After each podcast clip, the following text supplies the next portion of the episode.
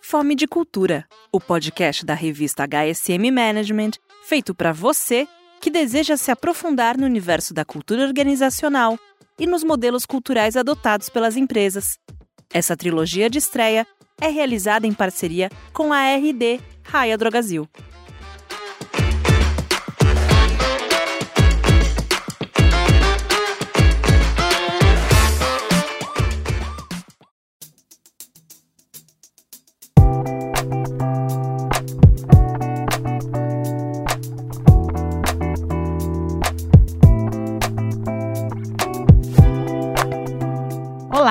Seja muito bem-vindo, seja muito bem-vinda ao segundo episódio da trilogia Fome de Cultura. Se você está maratonando nossa pod-série, já sabe que essa é uma trilha de conteúdo sobre cultura organizacional, em que investigamos os modelos culturais adotados por empresas brasileiras, entendendo suas fortalezas, seus desafios e necessidades de mudança e também o papel da liderança nessa construção. Eu sou Gabriela Teco, diretora executiva da HSM Management, e sigo bem acompanhada pela minha colega de trabalho e amiga, Ângela Miguel. Bem-vinda de volta, Ângela. Obrigada, Gabi. Eu já estou super pronta para continuar nossa investigação. E se no primeiro episódio da nossa pod-série nós apresentamos que cultura é essa, a cultura do cuidado, vamos falar agora sobre como ela se manifesta. Que situações e que comportamentos mais revelam essa cultura? Como essa cultura se conecta com a competitividade do negócio? As respostas para essas perguntas vão nortear o nosso papo a partir de agora. Para isso, estaremos na companhia de quatro profissionais da RD, que nos ajudarão a contar essa história, ilustrando alguns conceitos pelos quais passamos no primeiro episódio e aprofundando o olhar sobre outros elementos que compõem a cultura organizacional. E contaremos também com a ajuda de alguns autores que são referência no assunto, hein?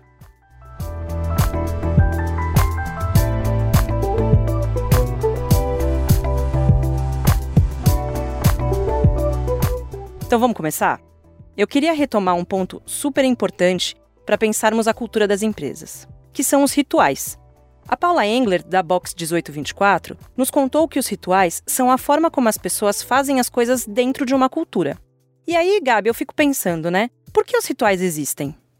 Porque eles nos ajudam a reforçar aspectos da cultura sem que haja a necessidade de ficar explicando o porquê das coisas o tempo todo. É também por meio dos rituais que as empresas comunicam sentido e significado, de maneira que as pessoas entendam o que é valorizado ou desvalorizado pela organização. Você se recorda, Angela, que no nosso primeiro episódio, Marcílio Pousada, CEO da RD, nos contou sobre o fato de que todos os gerentes das farmácias são formados dentro da própria empresa? O que a gente deixou para contar só agora para abrir este episódio é que existe um ritual muito importante para os participantes que é a realização do último módulo dessa formação em São Paulo em uma imersão de 12 dias. Nesse período de treinamento e aprendizado, a programação é pensada em cada detalhe para que eles vivenciem não só a cultura da RD, mas também estreitem laços e criem conexões.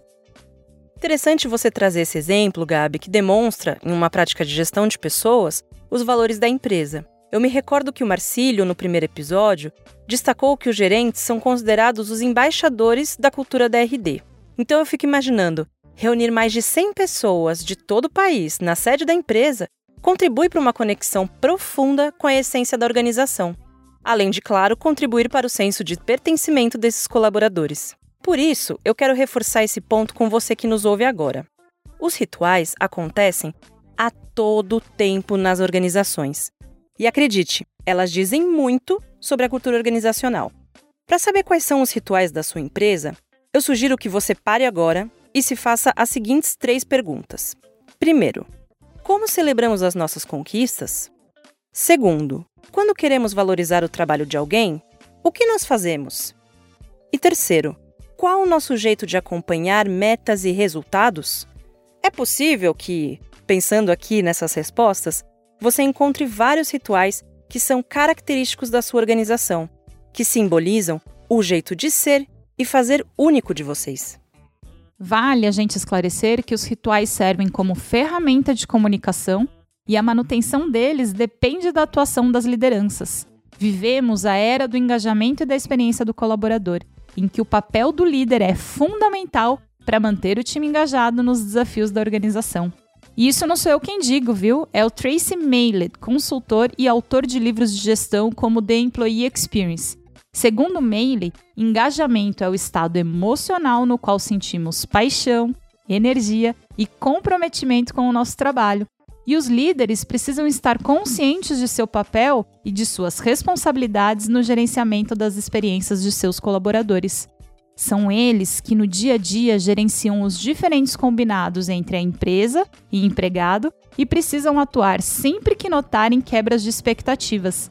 Por isso, é fundamental que as organizações tenham na liderança um importante aliado para a disseminação da cultura.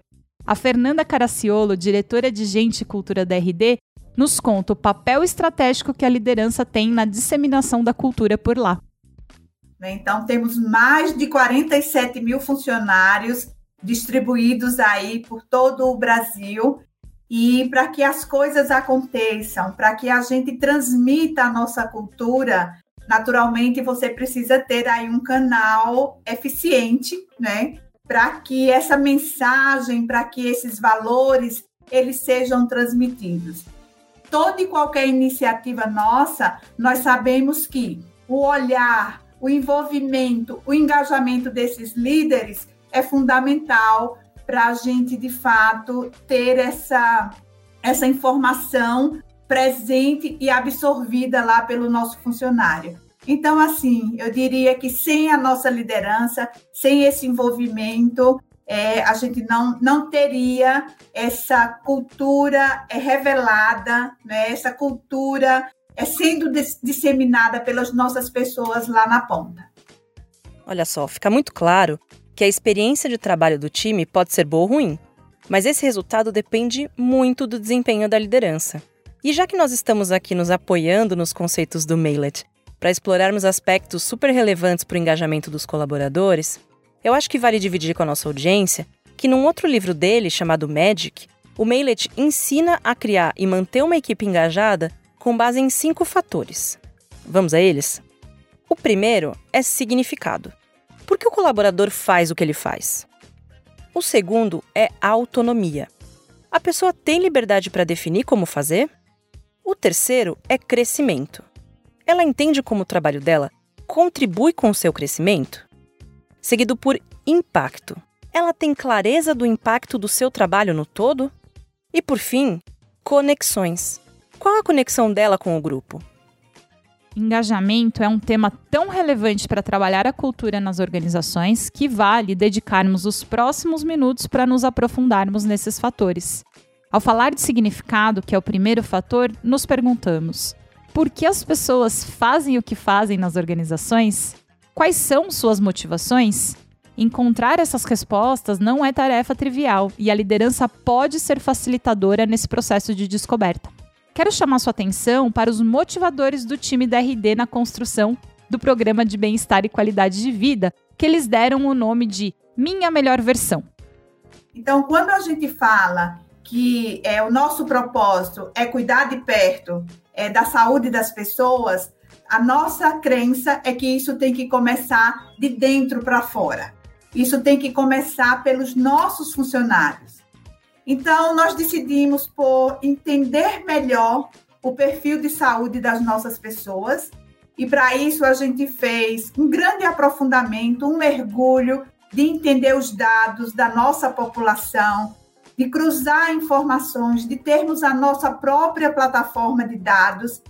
Né? Então, é, foi feita essa jornada, essa disponibilidade de, de ações, de orientações, para que as pessoas pudessem fazer as suas escolhas. E não foi à toa né, que nós é, denominamos esse nosso programa como Minha Melhor Versão, né, porque cada um vai ali é, encontrar o que vai atender à sua necessidade, de que maneira ele vai ali, respeitando a individualidade de cada um, encontrar a sua, a sua opção, as suas iniciativas. No depoimento da Fernanda, o cuidado com a saúde das pessoas se destaca como um motivador para a criação desse programa. Como esse é tema central do propósito da organização, essa correlação fica muito clara.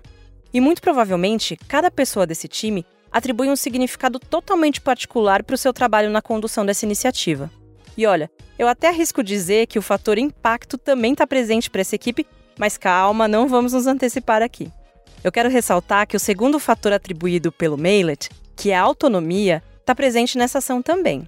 Quando a Fernanda diz que as pessoas podem escolher de quais ações participarão, caso elas queiram participar.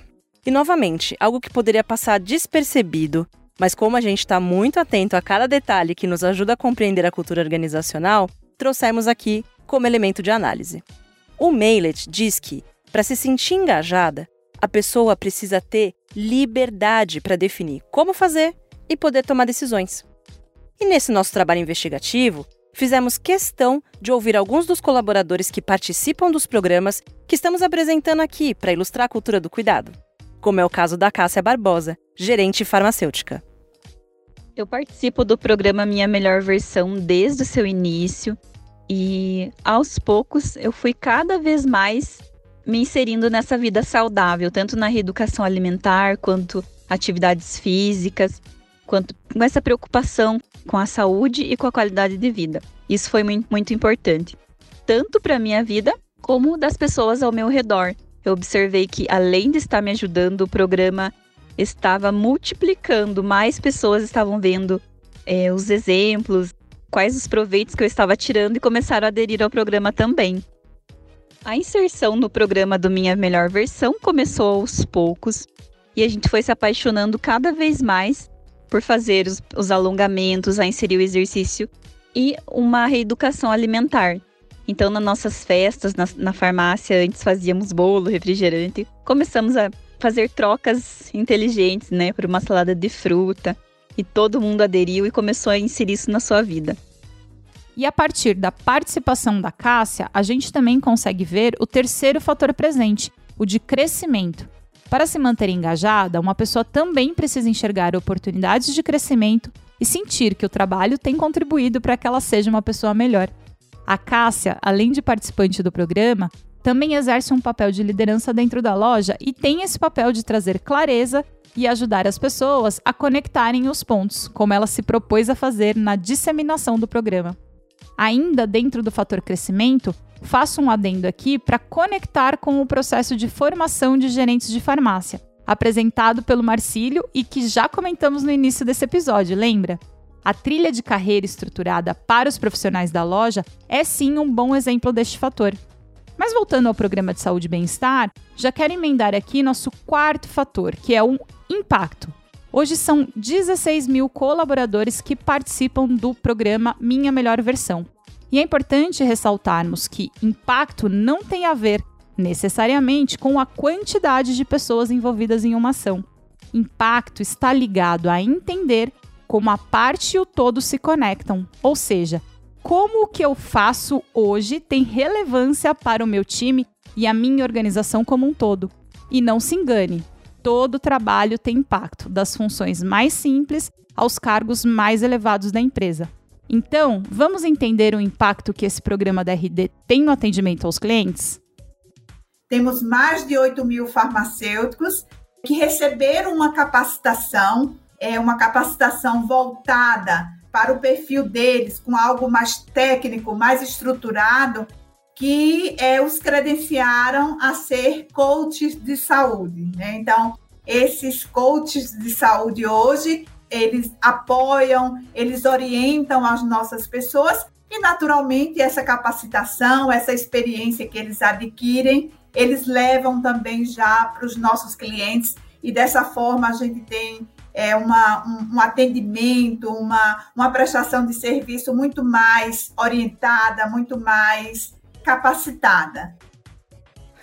Se considerarmos que esses 8 mil farmacêuticos atuam em todo o Brasil, acho que dispensa comentários sobre o fator impacto, né?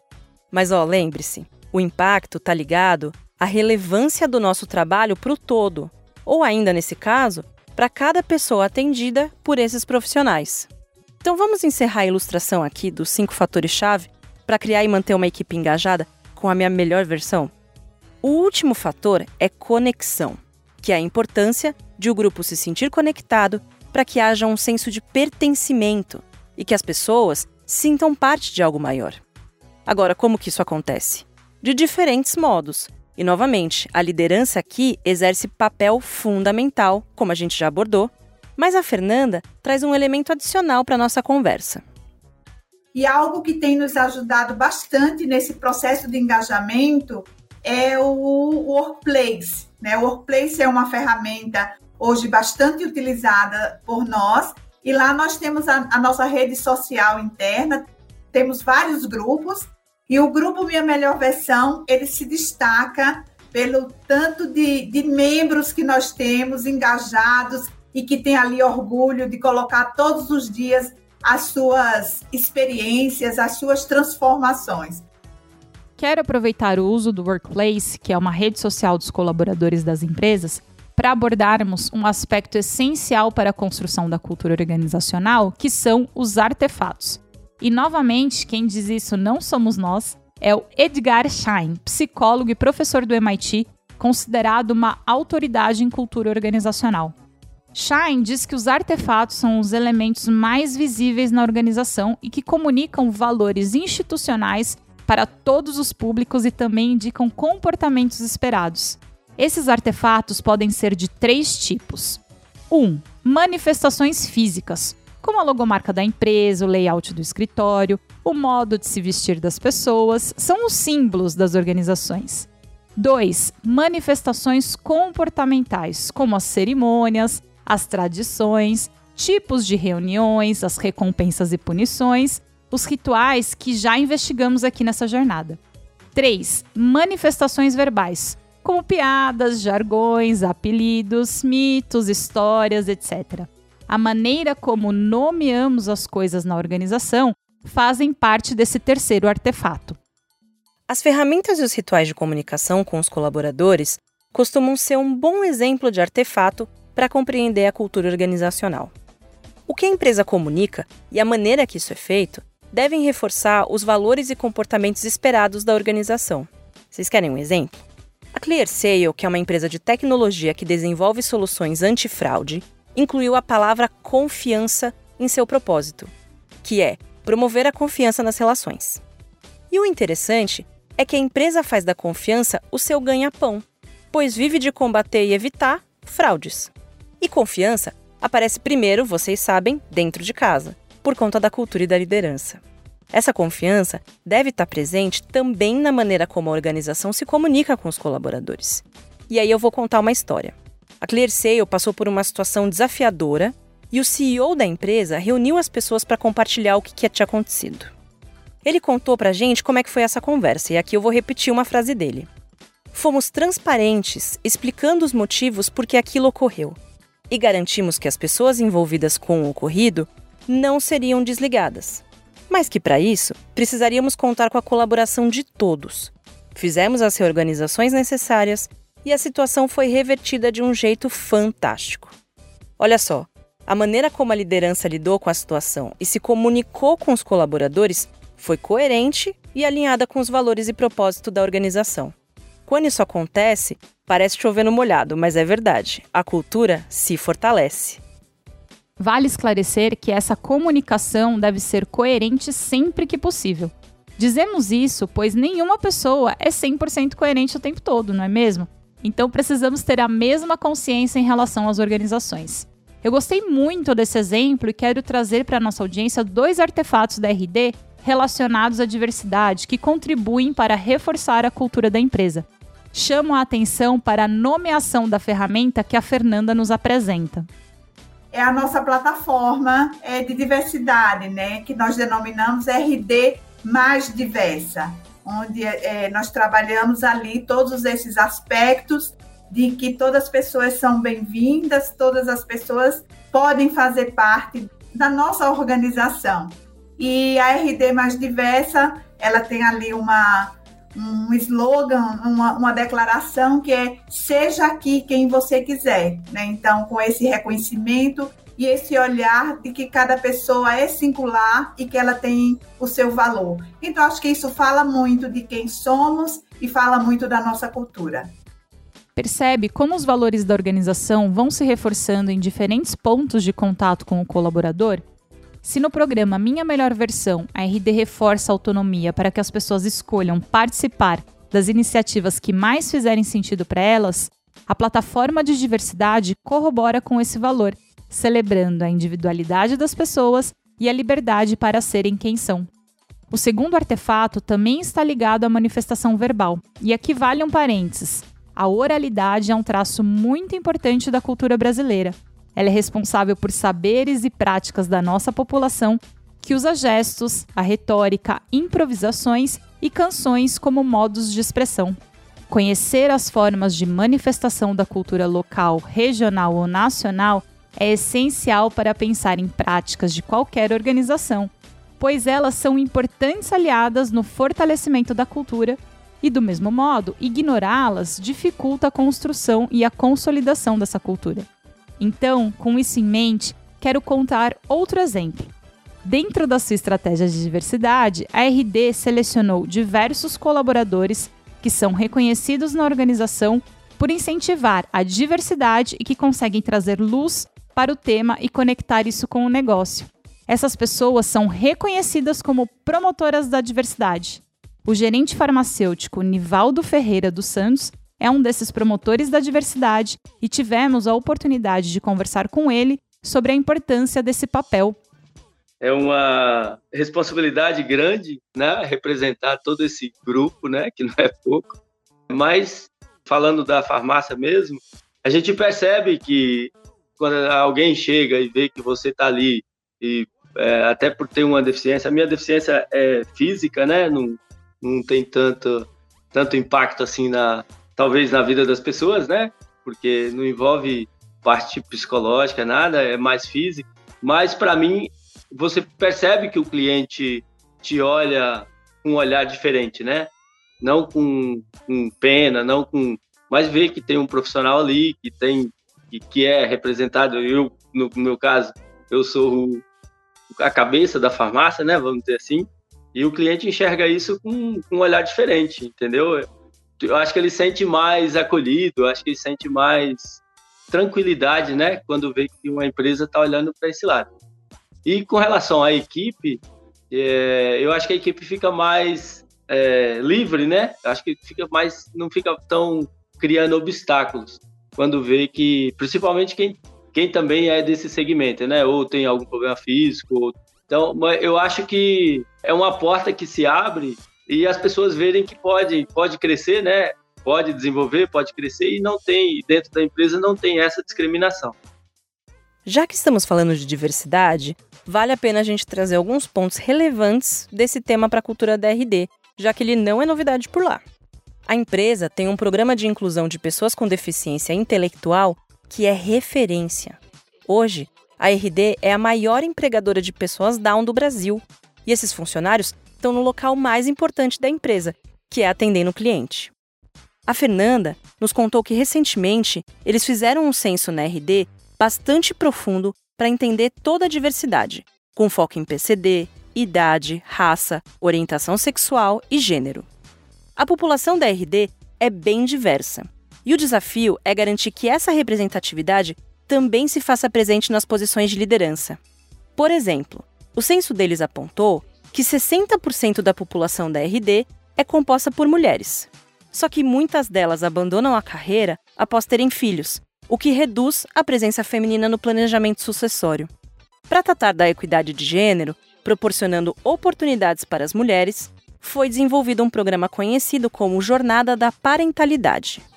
A Jornada de Parentalidade, essa é uma ação que nós criamos exatamente por observar um percentual significativo de pessoas, de mulheres que não ficavam na empresa depois da licença maternidade.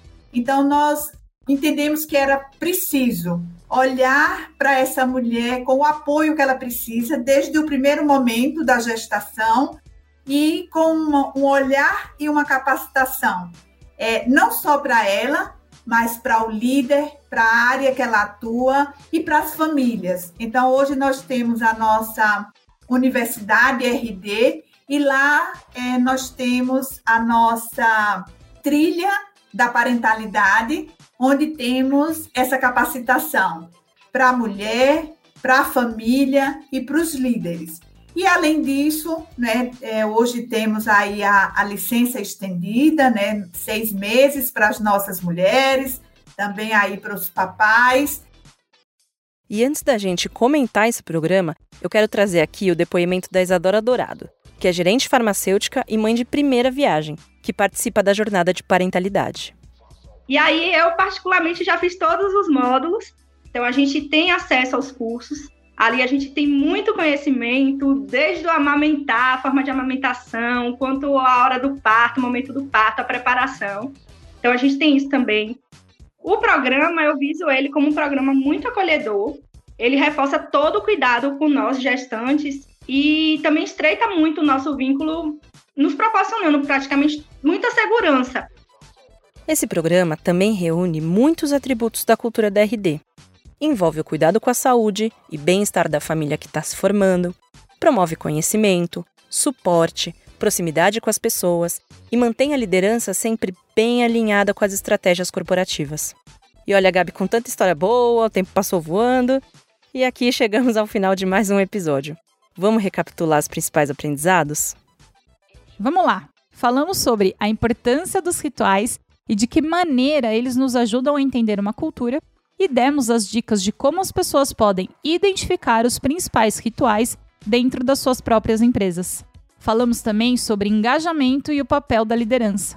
Outro ponto abordado foram os cinco fatores chaves para estimular o engajamento das pessoas, que são significado, autonomia, crescimento, impacto e conexões.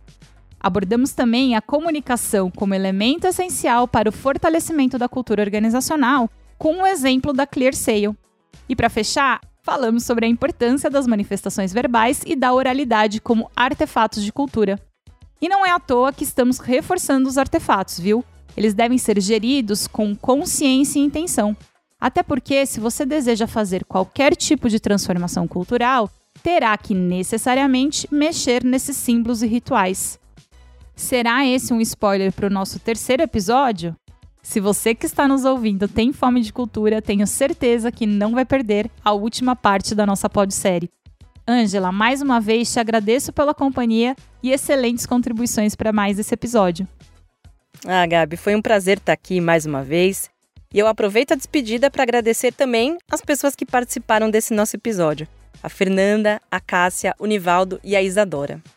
Nós esperamos você no próximo episódio do Fome de Cultura. Até lá. Tchau, tchau.